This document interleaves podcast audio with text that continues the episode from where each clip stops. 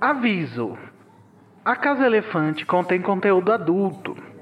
Se você não quer saber com quantos paus se faz uma varinha, não escute esse podcast. Olá! Boas-vindas à Casa Elefante. Puxa uma cadeira, pede um café e vem discutir a obra da J.K. Rowling, capítulo a capítulo, com a gente. Hoje, o quinto capítulo da Pedra Filosofal, o Beco Diagonal.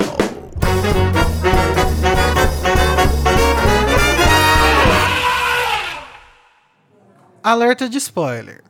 Os nossos episódios sempre levam em consideração todos os acontecimentos do mundo bruxo da J.K. Rowling já publicados. Desde os livros até os outros livretos, até os filmes e até os tweets da J.K. Rowling.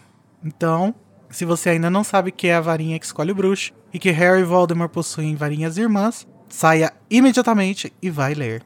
Eu sou o Igor e eu não sei a cotação do galeão. Na verdade eu sei, porque eu até botei uma anotação lá no capítulo. Mas eu estou aqui com a Carol, que não consegue se decidir para onde olhar no beco diagonal. Queria ter oito olhos, Carol, é isso? Queria, amiga, é muita informação, queria absorver tudo. E com a Nayara, que não sabe o que é quadribol, dizem. É verdade, Nayara? Mentira! Sei tudo, pode perguntar. Cadê o quiz?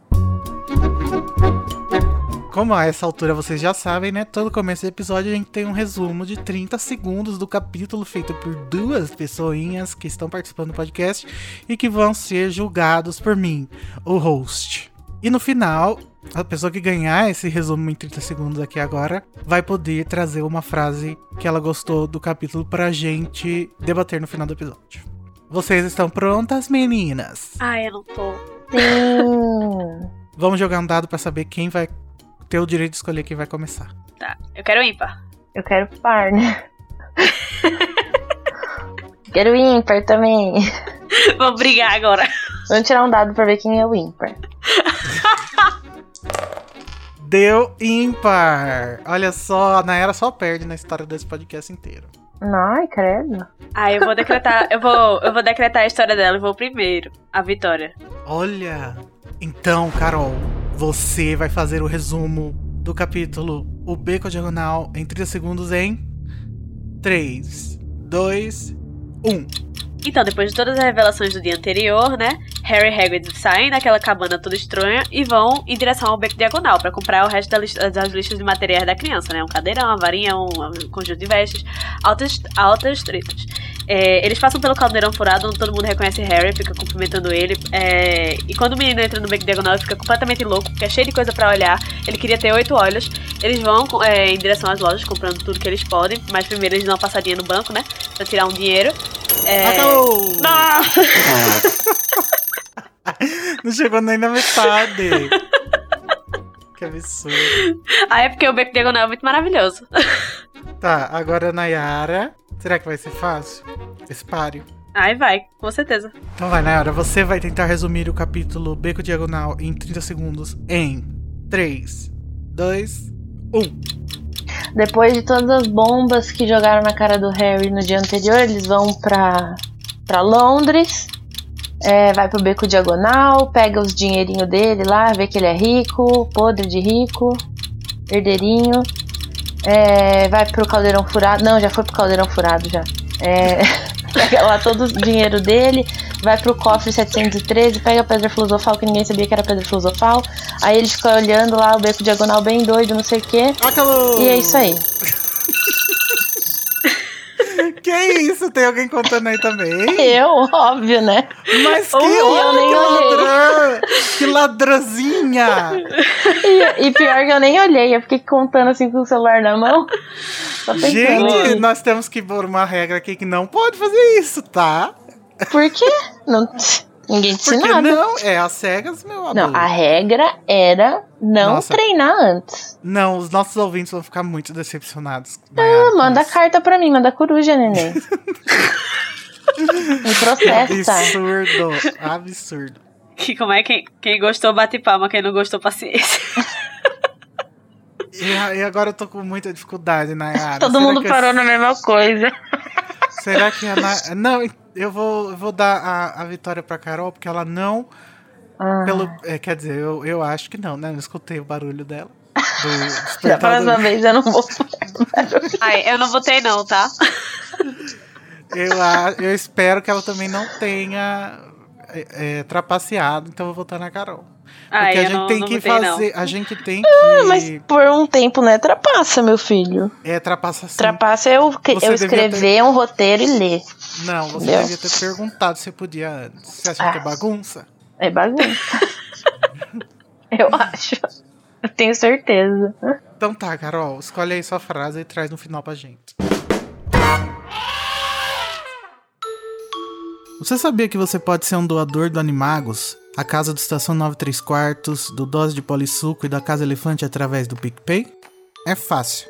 É só entrar em picpay.me barra animagos e escolher o plano. Você pode cancelar seu apoio a qualquer momento. O dinheiro que você doa pra gente é utilizado para trazer cada vez mais conteúdo acessível e de qualidade para vocês. picpay.me barra animagos Nesse capítulo, o Hagrid leva o Harry pro Beco Diagonal em Londres para pegar sua herança no banco e comprar materiais escolares, inclusive uma varinha e uma coruja. Ao mesmo tempo, o Hagrid pega um pacote secreto no Gringotts, será que é? O Banco dos Bruxos no cofre 713. Harry conhece Draco Malfoy e Hagrid dá pra Harry a passagem pro Expresso de Hogwarts. Inclusive, ninguém mencionou o Draco, né? Coitado. Nos 30 Eu segundos. ia, pô. Tava logo em seguida ali. Não merece. A gente começa, né, com o Hagrid e o Harry acordando lá na cabana e eu fiquei meio impressionado. Eu já li esses livros umas 500 mil vezes, né? Mas as- umas coisinhas assim me impressionam. Que eles, eles passaram a noite dormindo lá, né? Deixa eu falar, É, eu que- também fico impressionada, porque na minha cabeça, eles no final do capítulo anterior, eles já tinham ido embora. E Aham. toda vez que eu leio, eu penso a mesma coisa, eles já foram embora. Aí chego no capítulo 5, não, eles ainda estão lá. E eu. E eles estão dormindo no mesmo lugar dos Dursley? Sim, e os Dursley Tipo, estão lá preocupados com de o rabo boa. do Duda e foda-se. Né? Só que Harry agora tem um casacão, né, pra se aquecer, o coitado. Mas aí o Harry acorda e ele pensa que ele tá sonhando, né, Nayara? Como sempre, o Harry não acredita nas coisas que acontecem com ele, as coisas boas, né? Porque ele tá tão desgraçado da cabeça por todo o sofrimento dele que tudo que é bom ele acha que é mentira, é sonho, é enganação, é armação dos tios dele, então. Coitadinho. Tanto que, assim, ele tá meio que anestesiado mesmo, porque tem umas coisas que a gente lê, a gente acha absurdo e ele tá, ah, ok. Uhum. É, tadinho. É, mas ele vai se desanestesiando, né? Que no final, quando ele fala com o Draco, ele meio que percebe já que ele é meio que o Duda e já quer se distanciar dele, né? É. Inclusive, esse negócio do, do Draco ser o Duda é uma coisa que me chamou muita atenção, porque é muito difícil a gente, por nós mesmos, associar os dois, né? Porque eles fazem parte de, tan- de, de Universos diferentes. tão né? diferentes, né? Que, em, em que um mundo odeia o outro, né? Tipo, o, o Malfoy odeia os trouxas e o, o Duda provavelmente odeia os bruxos, né? Por causa dos pais. Mas mesmo assim, são duas faces da mesma moeda. É, eu, eu acho que quando a gente tá lendo, pelo menos comigo, quando eu tô lendo livro assim, normal, sem analisar igual a gente tá fazendo agora, não faz essas associações. Mas quando a gente para pra analisar um capítulo inteiro, debater e tudo mais, aí você faz essas conexões que na verdade é a pura representação um do outro. Não sabe quem tá representando quem no livro, né? Aham. É, falando dessa cena do Draco, quando ele se encontra com o Harry, ele cumprimenta o Harry com um alô. e aí a gente tem o primeiro arrelia do, do episódio. E é um alô meio assim, tipo, alô? Ei, você aí. Não é tipo, alô? É, gente. O telefone na rua correndo. Ai, gente, sério. Tá, aí o Harry e o, o Hagrid vão pro Gringotts, né? E aí acho que esse capítulo ele é mais ele é o mais expositivo assim do mundo bruxo, né? Ele é o que Uhum. tá te introduzindo mesmo, além daquele outro que era era o passado, era expositivo da história do Harry especificamente. Esse é expositivo do mundo bruxo no no geral. Tanto que o Harry quer ficar olhando o beco diagonal com os seus oito olhos que ele queria ter. É do mesmo jeito que uma pessoa lendo o, o livro pela primeira vez pode ficar, né? Até porque, né, ele, ele tá sendo apresentado aquele mundo, assim, tendo o primeiro contato.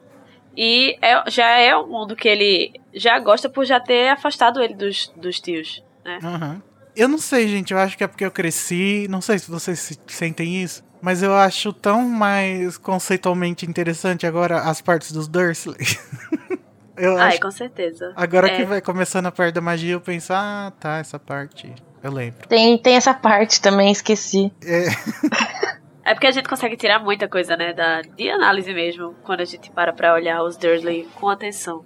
E o que é que a J.K. quis nos passar quando ela construiu eles daquele jeito. É, mas isso é bom porque é, um, é uma história atemporal. Com a idade que você estiver lendo, você vai ter uma, uma interpretação. Isso que é legal. Não, sim, é isso que faz o, o livro ter o valor de releitura, né? Uhum. E falando no mundo bruxo, então, no- eles começam primeiro falando sobre o dinheiro, né? Que no caso já é apresentado lá na, na cabana Na quando o cabana. Hagrid pede pro Harry pagar o jornal da coruja. Que o Hagrid apenas fala: Paga aí a coruja, meu irmão. Aí o, o. Harry. O Harry O Harry, quê? ele, é, paga aí, são, daquela. são não sei quantos ciclos. Cinco Daí ciclos, parece. Cinco ciclos. E ele, hum? Que? Que que são ciclos? E o Hagrid achando que o Harry sabia tudo do mundo ele bruxo, né? Sabe quantos, tadinho, quantos ciclos fazem uns nukes, quantos nukes fazem galeões e, e o que são é todos, todas essas moedas, né? E, e os valores não fazem o mi- o mínimo sentido, né? Pelo amor de Deus. Não. Mas, gente, é, a graça do dinheiro é essa, que não faz sentido. São números quebrados, bizarros. Uhum. O humor da Rowling é esse, né? Não, eu gosto também de não fazer o mínimo sentido, só que causa um estranhamento tamanho na gente, né? Aham. Ainda mais se você converte, né? É. Na verdade, não faz. Não é tão sem sentido a conversão, né? Porque por- eu fui lá converter a varinha do Harry, que ele paga 7 galeões, né? Eu Uhum. achei. é, em reais, eu achei um absurdo, porque fica 140 reais. Mas daí a gente pensa que o dólar tá meio estranho agora. E, na verdade, é 33 dólares. É o que custa uma varinha no parque da Disney, né? Olha aí, Inclusive, então tá será, custando será, mais. Da Universal. É, deve estar custando mais. será se, gente, será se? Tá, seja, tá. até Da uma última vez que eu fui, trouxa. tava 40 dólares, eu acho. Uhum. E ainda tem umas varinhas lá que acende, que, que faz as coisas se mexer no As parque. que é interações no caro. parque, é. Veja só. É real. É tão real que até o preço bate. É, e aí outra coisa relacionada a dinheiro também. No final do capítulo, o Hagrid compra um hambúrguer pro Harry em Londres. E aí, como que foi isso, né? Eu acho que ele tinha um pouco de dinheiro. Sei lá, o Dumbledore, deu pra deve ele. ter dado. Nessa cena também, tem a parte do... Que fala assim que eles sentaram numas cadeiras de plástico. Gente, eu acho muito improvável que tenha uma cadeira que aguente o Hagrid. Porque eu, como uma pessoa gorda, sei que, não, que tem cadeiras que não aguentam nem eu. Imagina o Hagrid. Ah, vai É. ver, ele juntou várias, que nem ele fez no casamento do, do Gui e da Fleur. Juntou umas três cadeiras assim e sentou. Usou magia. É, mas continuando falando de dinheiro, da onde será que vem esse dinheirão do Harry, hein, gente? Que ele é completamente rico, né? A gente vê Não, o, ele é podre de rico. o cofre dele cheio de moedas de ouro e algumas prata e outras. Não, é, Bronze. ainda tem muita que ele fala assim, pilhas de ouro, montinhos de, é, de, de bronze, de prata. Aham. É dinheiro pra caramba. Então, é, quanto à herança do Harry, a gente não sabe da parte da Lilian, né?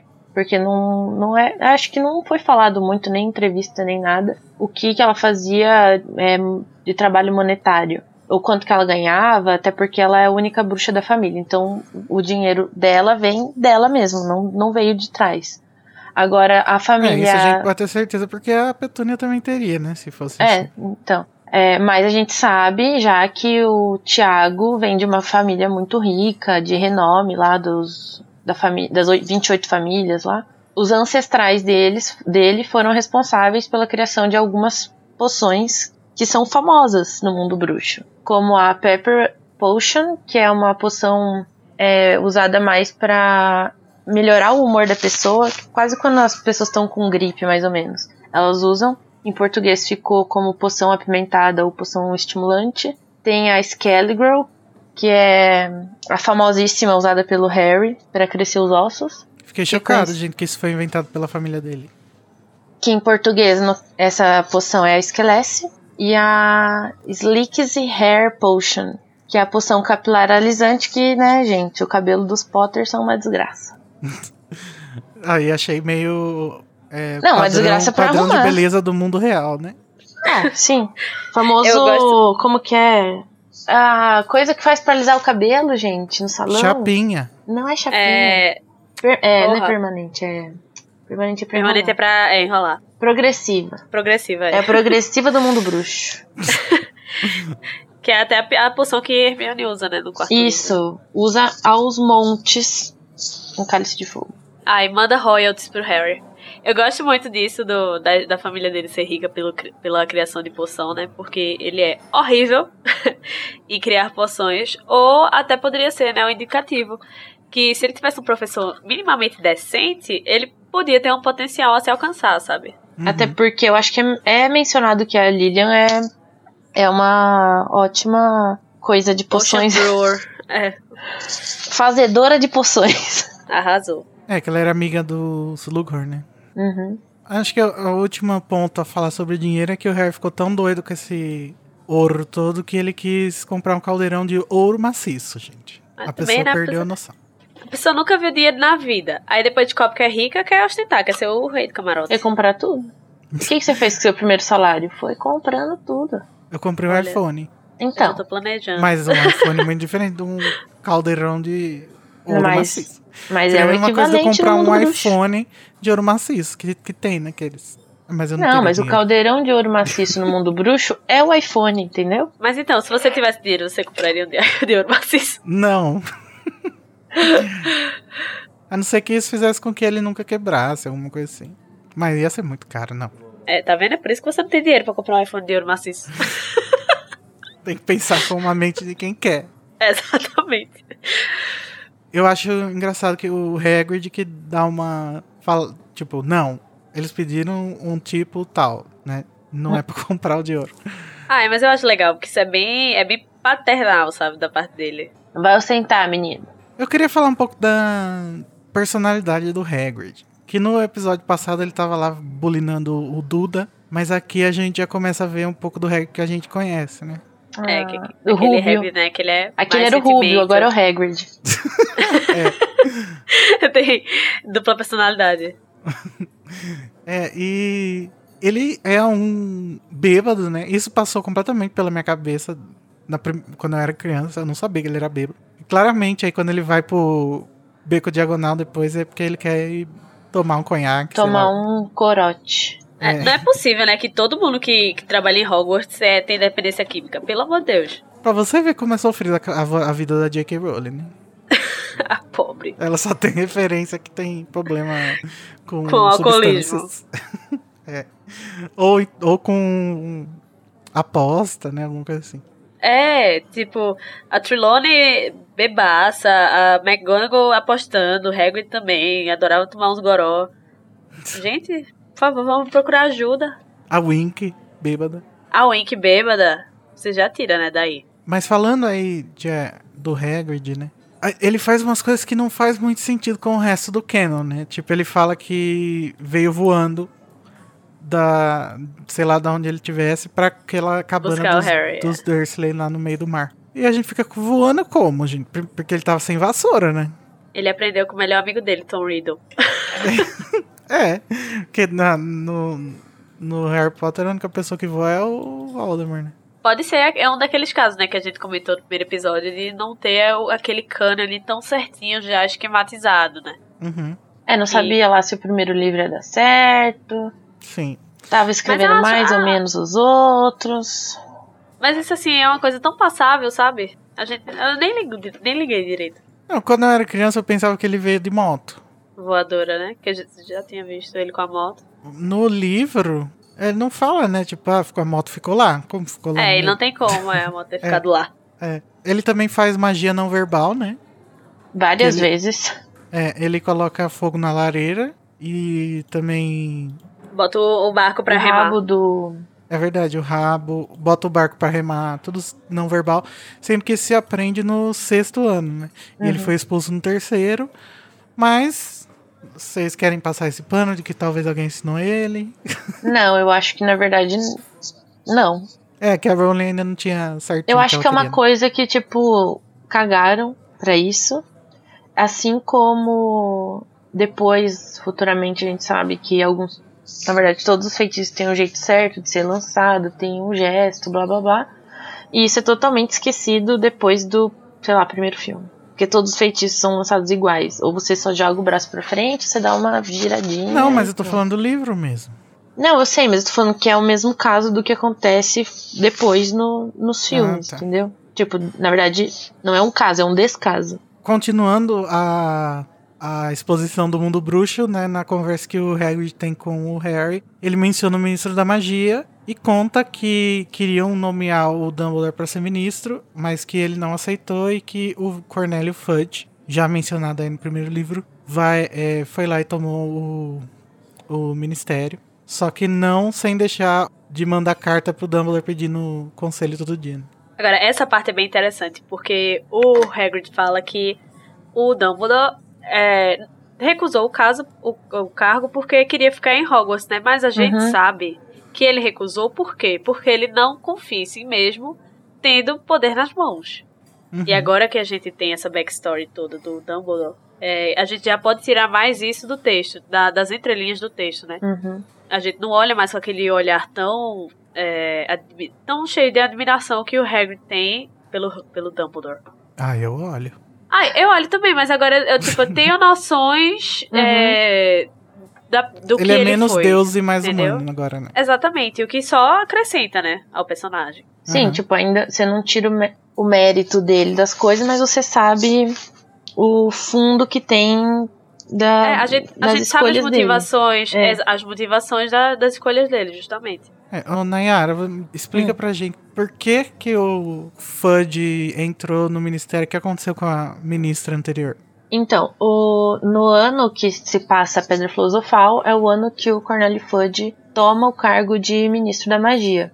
Antes dele era a ministra Millicent Bagnold, que o mandato dela durou 10 anos, né, de 1980 a 1990, e disse que ela é uma ministra altamente capaz. É, só que durante a, a queda do Voldemort, quando ele tenta matar o Harry e tal, e tem todas as comemorações, ela é, digamos assim, atacada, entre aspas, e é obrigada a responder à Confederação Internacional dos Bruxos, porque tiveram várias violações do Estatuto Internacional de Sigilo. Como a gente sabe, né, teve várias comemorações e tudo mais. Só que ela se absolveu com uma belíssima frase que ela disse: Eu afirmo nosso direito inalienável de festa. E isso atraiu vários aplausos dos presentes. Então, por isso que ela não foi deposta do cargo. Ela continuou até ele tomar o posto. A própria Serafina Pickard, né, de- defendendo a, a bebida. Aham. Rowling reutilizando ideias. Mas nós ainda amamos. Aí, falando no o Estatuto do Sigilo, tem também a. Tem aquele momento que o Hagrid fala pro Harry que os bruxos são escondidos. Uhum. E o Harry pergunta por quê. Ele fala que é porque todo mundo ia querer solucionar os problemas com mágicas. Que é melhor que eles fiquem escondidos mesmo. E aí, vocês acham que o sigilo do estatuto ele visa só proteger os bruxos dos abusos dos trouxas, né? Deles quererem usar magia pra tudo? Ou também proteger os trouxas dos abusos dos bruxos, que é o caso do Grindelwald e do Voldemort também, né? Olha, no caso é um pouco dos dois, né? Nem eles querem ser incomodados com nada, apesar de que se é, eles ajudarem, ajudassem os trouxas, eles poderiam ajudar com muitos, muitas questões assim, tipo doença, tipo é, praticidade das coisas mesmo. E eles ajudam, né? no, no Animais Fantásticos a gente fica sabendo que a- eles ajudam na guerra, né? Na Uhum. primeira é, guerra. isso. Mas assim, a primeira guerra, a proporção, sabe? Do problema Uhum. que foi. É, mas também a gente sabe que se, tipo, os trouxas conhecessem os bruxos, né? Os bruxos pudessem se mostrar, é, também não ia ter limite, sabe? Pro que, pro que eles poderiam fazer com os trouxas. É, eu concordo também. Eu acho que é dos dois lados que ele tá protegendo, né? Porque, assim, o, esta- o estatuto proíbe muita coisa. De, de você se mostrar a você machucar, entendeu? E tem todo um lado de exploração, e que não só, tipo, do bruxo em si, mas, por exemplo, as criaturas, que é uma coisa que traz bastante no Animais Fantásticos, não só no filme quanto no. Acho que o livro aborda mais isso do que o filme. Dos trouxas quererem explo- explorar as criaturas e tudo mais. É. Nossa, um ótimo gancho, Nayara, pra gente falar dos pets de Hogwarts. Porque nas cartas do, de Hogwarts, eh, a gente vê que o, eles pedem pra levar ou uma coruja, ou um gato, ou um sapo. Aí a gente pegou aqui um, os papéis desses. o- os papéis desses bichos na no folclore bruxo. E a coruja é um animal de hábitos noturnos que simboliza sabedoria e conhecimento. O gato é um protetor forte, especialmente quando colocado em confronto. E o sapo, em muitas culturas, é um símbolo da magia. E ele pode ter, ele pode ensinar a saltar rapidamente de um nível de consciência para outro, a partir deste mundo para o outro mundo. Caiu da moda, né? O pobre do sapo. Caiu. o sapo também pode ajudá-la a encontrar a coragem e acertar novas ideias, nutrir-se e encontrar conexões entre ideias. É o sapo construidor de pontes. Gente, eu acho essa ideia de levar animal pra Hogwarts péssima ideia.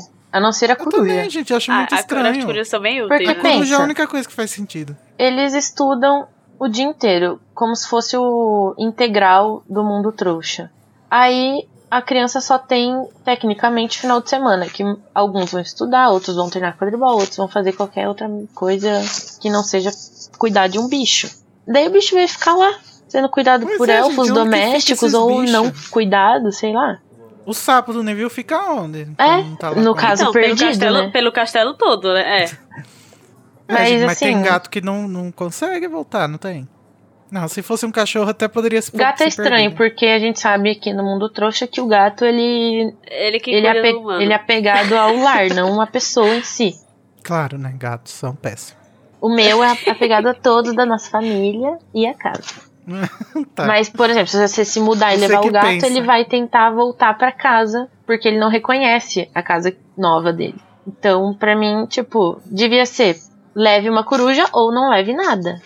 E depois, Imagina os gatos ficando tudo em Hogwarts depois. como a gente aqui considera tudo do mundo bruxo, a gente vai lembrar que lá no epílogo eles já estão levando furão, é, papagaio, borboleta, tudo.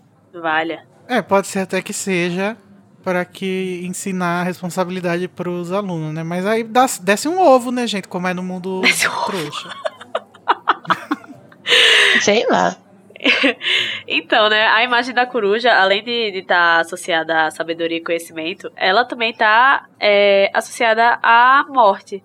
A imagem da morte, né? Porque na Escócia e na Irlanda tinha essa crença, né? Que se uma coruja pousasse numa janela três vezes é, em noites seguidas, era um aviso de morte. Hum, E, é, e se atirar sal no fogo, não silenciasse o, can- o canto da coruja, então era uma morte inevitável, né? Na Roma Antiga, ouvir o pio de coruja era presságio de morte iminente. gente. É, dizem que as mortes de Júlio César, Augusto, Aurélio e Agripa foram anunciadas por uma coruja. Então, a- é, tem muito essa associação. A coruja é muito cheia de simbolismo, né? Na, na Inglaterra, as pessoas tinham a mania de pregar corujas na, das torres nas portas do celeiro, pra, do, dos celeiros, né? Onde eles guardavam as coisas lá, pra afastar Mas os maus agouros. Por favor, né? Tem que ser morta. Então, né? Não sei. Coitada, Essa prática, é, essa prática é, persistiu, né, até o século XVII e é muito provavelmente que por isso que ela é conhecida em inglês como barn owl, né, que barn é celeiro. Choquita. Chocadíssima. E onde eu morava, gente, no interior tinha muita coruja. Estou com medo. Ah, aqui tem também. Até de dia. que No primeiro capítulo fala que. Ai, é estranho ver coruja de dia. Aqui onde eu moro tem coruja de dia todo dia. Ih, é só carta de Hogwarts atrasada. É, eu vou pegar uma qualquer dia. É, até no, no Nordeste, a, a coruja das torres ela é conhecida como rasga mortalha. Porque o barulho que ela faz quando ela voa parece um, um tecido rasgando. E diz que quando ela passa em cima da casa de alguém é porque alguém vai morrer lá dentro. Eita, Ave. Maria. Por isso então que no Castelo Bruxo eles não usam coruja. Deve ser por isso. Numa conversa também com o Hagrid, o Harry pergunta sobre as casas de Hogwarts que ele tinha ouvido na conversa com o Draco Malfoy. Ah, uma cebosa. A gente começa a notar que a Rowling provavelmente não imaginava que as pessoas iriam querer entrar para as casas de Hogwarts, né? Porque ela tá gongando todas menos a Todas, Grifinória. é. E a Corvinal, né? Que também não é nem mencionada. É porque ela, fica, ela, ela insiste na ideia de a Corvinal é a menos ruim.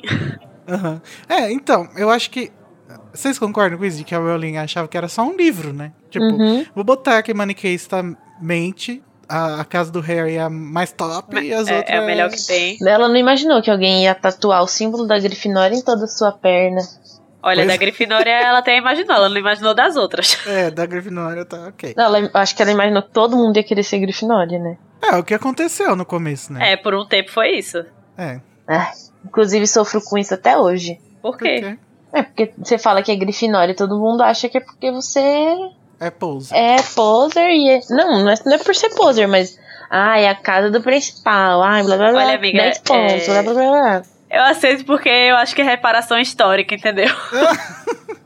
É. Tá aqui, tá sofrendo racismo reverso, Nayara. Uh-uh. Sei. Olha aí.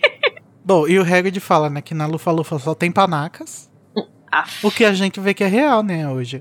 Todo mundo concorda com isso. Gente, mas panaca não precisa ter uma conotação negativa. Não, não precisa. Ah, não, eu queria gente, ter uma mas panaca. calma. O que eu quis dizer o que eu quis dizer é que essa é uma noção que existe hoje de que quem é da Lufa Lufa é panaca, não é? Eu, eu acho que não. Hoje em dia a Lufa Lufa é uma casa que se empoderou tanto, principalmente depois do filme do Newt. Nossa, gente, tinha uma época É. que não Que existia ninguém, lufos. não, ninguém De queria repente. ser Lufa Lufa. Sei lá, virou, virou um dia pro outro, brotava do chão, assim, ó. Lufa Lufa é a nova Grifinória. After Cedric. A única casa que a, dem- a demografia continua a mesma é a Corvinal. Coitado. Ninguém se importa. Pois é, nem a Rowling se importa.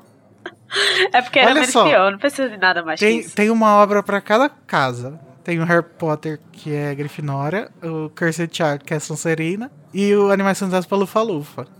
O próximo, Ninguém se importa com O próximo vai ser. Grifinória de novo. Vai ser Thunderbird, entendeu? Vai ser. Ah, Vai ser assim, Cobra Cabrito. a Corvinal é tão deixada de lado que o símbolo e as cores tá tudo errado nos filmes, na, na peça, em todo lugar. E ninguém se importa, né? Inclusive, Eu me importo. Não, e ninguém se importa em reclamar. Eu vi um, esses dias o pessoal se mobilizando no Twitter, que não vai dar em nada, obviamente, mas pra, pra arrumarem a cor e tudo da Corvinal. Tipo, too Ai, mas eu acho late, né? justo. Eu acho super justo. Eu acho justo, Não, porém. too late nada. tarde. E o merchan lá do parque? Eu gostaria de ter comprado várias coisas. Não comprei porque vou ficar andando né, por aí com uma gralha. Símbolo né, errado. É. Ai, ai. Mas, gente, a gente chega na parte importantíssima desse capítulo, que vai ser relembrada, foreshadowada até o final, que é a das varinhas, quando o Harry vai comprar a sua varinha com o Sr. Oliveras. Ai, eu amo. Eu amo essa inserção de plot bem aqui, no primeiro livro, na cara da gente. Aham, pra depois a pessoa falar que é Deus Ex Machina, é o quê? Mas veja, gente, no livro o Oliveras é muito bizarro, né? O Harry Aí até chega percebe. um medinho dele, né? Aham. No filme ele parece mais amorzinho. É porque ele, ele é mais calmo. Ele é mais calmo no filme. No livro dá uma ideia dele ser aquela pessoa bem imperativa que. Sabe aquele olhar de louco que não para quieto no canto, fica tipo mexendo os olhos toda hora? Uhum. Ele, ele me O deu Code. muito essa ideia de ser essa pessoa. Ah, Uma coisa que eu achei legal também é que o Harry, no livro o Harry não destrói a loja dele, né? Ele simplesmente faz um balancê com a varinha e fica tudo certo. Ai, mas imagina o desgaste mágico da pessoa de ca- cada cliente ter que reconstruir É. a loja toda. Pois é. De Deus. E aí no final não tem luz, não tem trilha sonora, não tem nada. É só um, uns parquezinho que sai. Prim! É, agora, lembra, é uma faísca é, dourada, né? Vermelha. Vermelha e dourada. E amarela. Hum. E a, é, a gente tá sempre tendo, né, essa, essa correlação do Harry com a cor dourada, por ele ser o herói, o principal e tal. E o vermelho. Sangue, é só morte. Da, é só da Grifinória mesmo. É só pra dizer que ele era Grifinóriozinho, era o foreshadowing da Grifinória. Não, gente, é porque saiu um negocinho com cor de fogo. Eu, eu interpretei assim. Meio fênix. Falando então do Foreshadow, finalmente, esse capítulo é o capítulo com maior quantidade de Foreshadow de, desde a Lost. Vejam aqui. O Olivares fala assim: O senhor jamais conseguirá resultados tão bons com a varinha de outro bruxo. Diz Olivares. Corta, Cadê o seu Deus Ex Machina agora, Pablo? Cadê? corta pra Relíquias da Morte. Pois é. Então, né? Hagrid fala dos dragões guardando os cofres importantes de, de, de Gringotts. Inclusive, Harry vê uma, um glimpse, né, de uma, de uma labareda. Só que ele não consegue ver direito o que é. E ele ainda diz que só um louco pensaria em invadir esse banco, Ou um adolescente, ou três adolescentes. né? Ou Quirrell, né? Depois ele diz, né, que o, o banco é o lugar mais seguro do mundo depois de Hogwarts. E eu adoro que ah, todas as verdades anunciadas como absolutas nesse capítulo, elas vão se quebrando ao longo da história, né? Que Hogwarts é o lugar mais seguro que a gente vai descobrir que não é. No mesmo capítulo, né, alguém consegue roubar Gringotts e que o Chapéu Seletor nunca errou. Essas coisas, sabe? Aham. Não, mas eu não. Eu não. não tipo, ok, engraçado, hahaha. Hogwarts não é segura. Mas. É, eu acho que esse é exatamente o ponto, sabe? Hogwarts, ela, ela sempre foi um dos lugares mais seguros do mundo. Até que o Harry entrou nela e, e ele era o alvo do Voldemort, né? E aí começaram a acontecer coisas bizarras. Até então, você ter um cão de três cabeças lá era ok, porque ele tava guardado em um lugar seguro. Mas quando o Voldemort começa a botar seus planos em ação, Hogwarts não. Até a segurança do lugar mais seguro do mundo é comprometida, né? Olha, mas assim, é, quando você pensa pra pensar, para pra pensar nas, nas, nas regras mesmo da escola, tipo, o negócio das detenções, poxa, é, olha, você foi pego fora da cama, é, fora da cama no, fora do horário especificado, vou te mandar pra a Floresta Negra, que cheia de bicho, sabe? Não, Sim, não é a então, coisa mais veja, responsável. Não, mas veja, o, a treta na floresta só aconteceu por causa do Voldemort, né? Ele tava lá com o Hagrid até então. Ah, mas é Deus sabe o que tem naquela flore- floresta, né? Ela tá falando. É, um. Tem coisas muito piores que lobisomens. Tem acromântulas. No segundo ano mesmo, quando eles estão. Eles vão lá e encontram a Cromântula, eles estão sozinhos, sem o Hagrid. E, e eles são proibidos de entrar na floresta sem companhia. Então, eles entraram em contato com a Cromântula por culpa de- E o basilisco? da treta do Voldemort. Assim, eles são proibidos de várias coisas, né? Mas não impede ninguém de fazer nada. Ué, mas o protocolo de segurança tá assinado, lacrado, carimbado, ué. É o, é o primeiro lugar mais seguro do mundo. Então, é só porque a gente, eles dizem a gente aceita, né? É, não sei. Enfim. Então, deixa o seu comentário aqui se você acha que Hogwarts é ou não é a- o lugar mais seguro do mundo. Queremos sua opinião, é isto. Antes do Harry. Se, se o Harry não tivesse ido pra Hogwarts, Hogwarts seria o lugar mais seguro do mundo? Ai, não, tem que levar em consideração tudo, Igor. Não, mas isso é uma, isso é uma coisa é, fora do padrão, o Harry lá. E, e o Voldemort no poder. Olha, antes do Harry, antes do Harry a Murta morreu. Mas é o Voldemort, pô. Vamos veremos. O, mais alguns foreshadow que tem é do Hagrid falando que quer um dragão. Depois no, no filme a gente vai ver, no livro a gente vai ver que ele vai ganhar um dragão, mas isso a gente fala no futuro. O Draco fala sobre o preconceito que os bruxos têm com os gigantes. É um foreshadow pro quarto livro, né? Porque a Uhum. gente até então, a gente até o quarto fica sem saber se o Hagrid realmente é um meio gigante ou não. E só no quarto que a gente vai descobrir que ele é e que os gigantes sofrem preconceito porque eles são é, doido e não sei o que. Doido. Selvagem. Isso já traz o sobre o preconceito dos mestiços, porque na verdade é um preconceito dos bruxos contra qualquer outra coisa que não seja um bruxo puro sangue e Sonserino, entendeu? Dá até pra traçar, né, um paralelo entre a nossa vida mesmo com as universidades públicas, né, que só pessoas ricas tinham acesso, ou seja, puro sangue. Uhum. Era, era um lugar, né, da moral e dos bons costumes. Aí hoje, como tá mais fácil, né, da- das pessoas mais pobres entrar, aí agora é lugar de balbúrdia. Pois é. Petistas safados. Ah, o PT estragou minha vida. Acabou, Acabou com a minha vida. Dumbledore acabou com a minha vida. Dumbledore acabou com a minha vida. A gente tem também, né, o foreshadowing pro Vingardo Leviosa do segundo livro. Porque o, o, o Hagrid fala, né, que só pode usar mágica no mundo dos trouxas, sendo menor de Ah. idade, em situações muito espe- específicas. Aham. E pro quinto também, né? Quando É, e ele pro quinto, pro usa o- patrono. Mas naquele caso, gente, é uma, é uma necessidade, né? Ele usar o patrono. É, só o do. O do. O do bolo, se tivesse sido o Harry, o do pudim lá, é realmente ele tava errado. Mas como não foi, né? Pois é. Ele não tem nem culpa, Muito falha coitado. essa magia, mas no segundo a gente comenta. É, e a última foreshadow, pelo menos que a gente trouxe, que eu percebi, era o do Olivaras dizendo que a varinha do Thiago Potter é excelente para transformações. No caso, ele vira animago, né? É. E a gente vai descobrir depois, né? Ser o livro. Uhum. Só no livro, no caso. É, só no livro. Então, gente, agora vamos para o momento ótimo do capítulo que a gente chama do momento Expecto Patronum.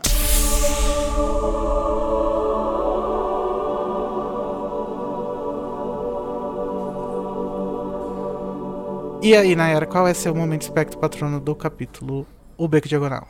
Meu momento favorito desse capítulo é toda a cena que se passa no, na loja do Olivares. Nossa. Ai, eu amo, sério. Tudo, tudo, o jeito do Olivares, tanto livro quanto filme. Ele explicando, falando da- das varinhas irmãs. Eu fico, ai, deu até um arrepiozinho. E você, Carol? Então, o meu é quando ele entra no beco diagonal. Porque é, o leitor se coloca muito no lugar do Harry, né? Que ele quer conhecer todos os lugares, todas aquelas coisas estranhas que a gente nunca viu. E essa parte, ela é escrita de uma forma que sempre, assim, quando o Harry vai descobrir sobre o que é mais, dá uma pausa, sabe? Você fica bem ansioso pra, pra saber mesmo sobre as coisas. E eu, eu gosto muito da, da escrita dessa parte, que é muito bem feita. E a sua, Igor? O meu momento vai ser meio zoeiro. É a parte que eles estão indo pro, pra Londres e no metrô o Hagrid começa a fazer um tricô. que, gente, eu achei, eu achei maravilhoso a imagem do Hagrid no metrô fazendo tricô. Ah, e também é uma cena que tem na versão estendida do Uhum. É. filme. Não, imagina só, ele nem chama atenção, aí me puxa um tricô no meio. Exato. Um amarelo ainda. É.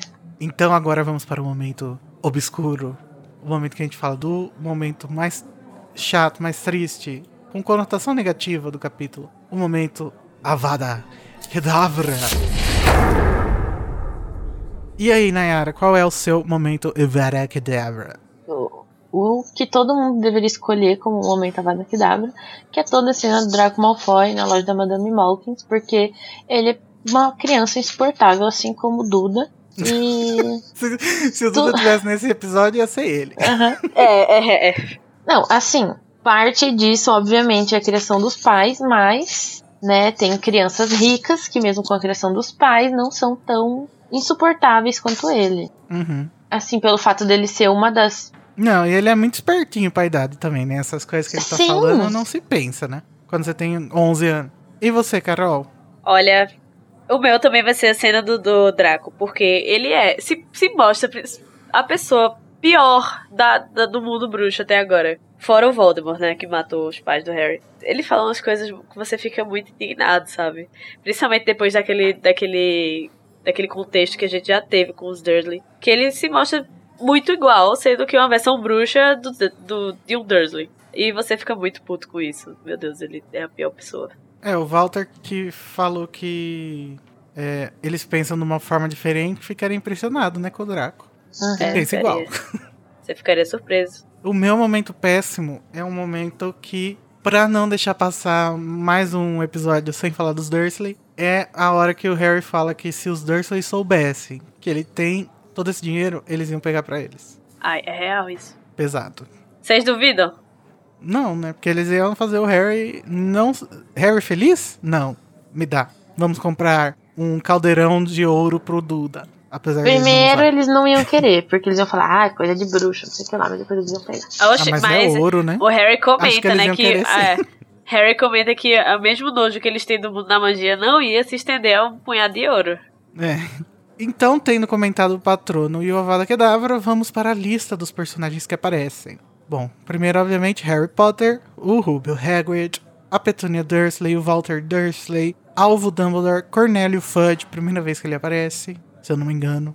Miranda Goshawk, É a autora do livro lá. é. A Batilda Backshot, olha aí. Beijo a véia ela. que aparece Se liga, no se liga, pessoal, porque essa aí, ó. Pera aí, deixa eu mandar um beijo. Adalberto Wafflin, Emerico Suete, Philida Spore, Arsênio Jigger, Newton Scamander, oh, Newton, A.K.A. Newt Scamander. Quintino Trimble, Tom, o dono do Caldeirão Furado, que a gente descobre que é parente da, da Abbott lá, esqueci o primeiro nome dela. Hannah Abbott. Harry. É. Hannah, é. né? Doris Crockford, o Dédalo Deagle novamente, olha, ele que tava indo atrás do Harry na rua, sem noção. Professor Quirrell, eu acho que a gente devia começar a prestar atenção nesse cara, ele é muito estranho. O Grampo, Griphook, a Madame Malkin, fazedora de roupas, o Draco Malfoy. Aff, boost. Não, não ah, e, e, só que a gente não sabe o nome do Draco, né? Ele é só um garoto de cara afinada. Fina. E, é. Cabelo loiro. Daí tem a menção ao Voldemort, ao professor Vindicto Viridiano, a Coruja, que a gente sabe que o Harry vai dar o nome no próximo capítulo, que é a Edviges, o Sr. Olivares, a Lillian Potter e o Tiago Potter. Oh, quanta gente. E a lista só vai aumentar, né? É, pois é. Bem menino quando chegar em Hogwarts. Mas enfim, agora com os personagens prontos, vamos pra discussão da frase que a Carol vai trazer pra gente discutir. E aí, Carol, qual que é a frase? Então, a frase que eu vou escolher é do Harry. E é quando ele fala, foi um sonho. Poxa, triste. Porque, gente, ai, isso me quebra muito o coração, sabe? É. Uhum. No, no, no dia depois que ele descobriu que ele é um bruxo, que os pais dele foram assassinados e não morreram num, num, acidente qualquer de carro. Ele descobre que ele tem toda uma origem que ele desconhece. E que tem um futuro é, que ele ainda não sabe, né? O que as pessoas vão esperar dele, mas ele descobre que ele é famoso, ele descobre muita coisa e ele simplesmente não consegue aceitar só porque é uma coisa legal, uhum. sabe? Ele é. não tá preso àquela existência. A cabeça dele vai, tipo, é bom, é mentira. É, exatamente. Isso me parte o coração e me marca muito nesse capítulo, sabe? É, uma uhum. pessoa que tá acostumada só a coisas ruins. Sim. Aí a gente vê, né, o tanto da influência nojenta que os Dursley tiveram sobre a personalidade dele mesmo e a autoestima da, de uma criança, né, de uhum. 11 anos. Nossa, gente, é muito triste. Poxa, terminando o capítulo numa tristeza. Mas Ai, desculpa, gente. Na semana que vem a gente vai falar sobre o capítulo que apresenta o melhor personagem da saga, o Rony Weasley. Uhul, maravilhoso! Menas! No sexto capítulo, embarque na plataforma 9 e 3 quartos? Não, é 9 e meia. Ah, Relia! Mas a gente comenta isso no próximo. Bem prementes, a Relia. É, é isso aí, gente. Um beijo bem grande para vocês, tá bom? Beijo. Beijo, tchau.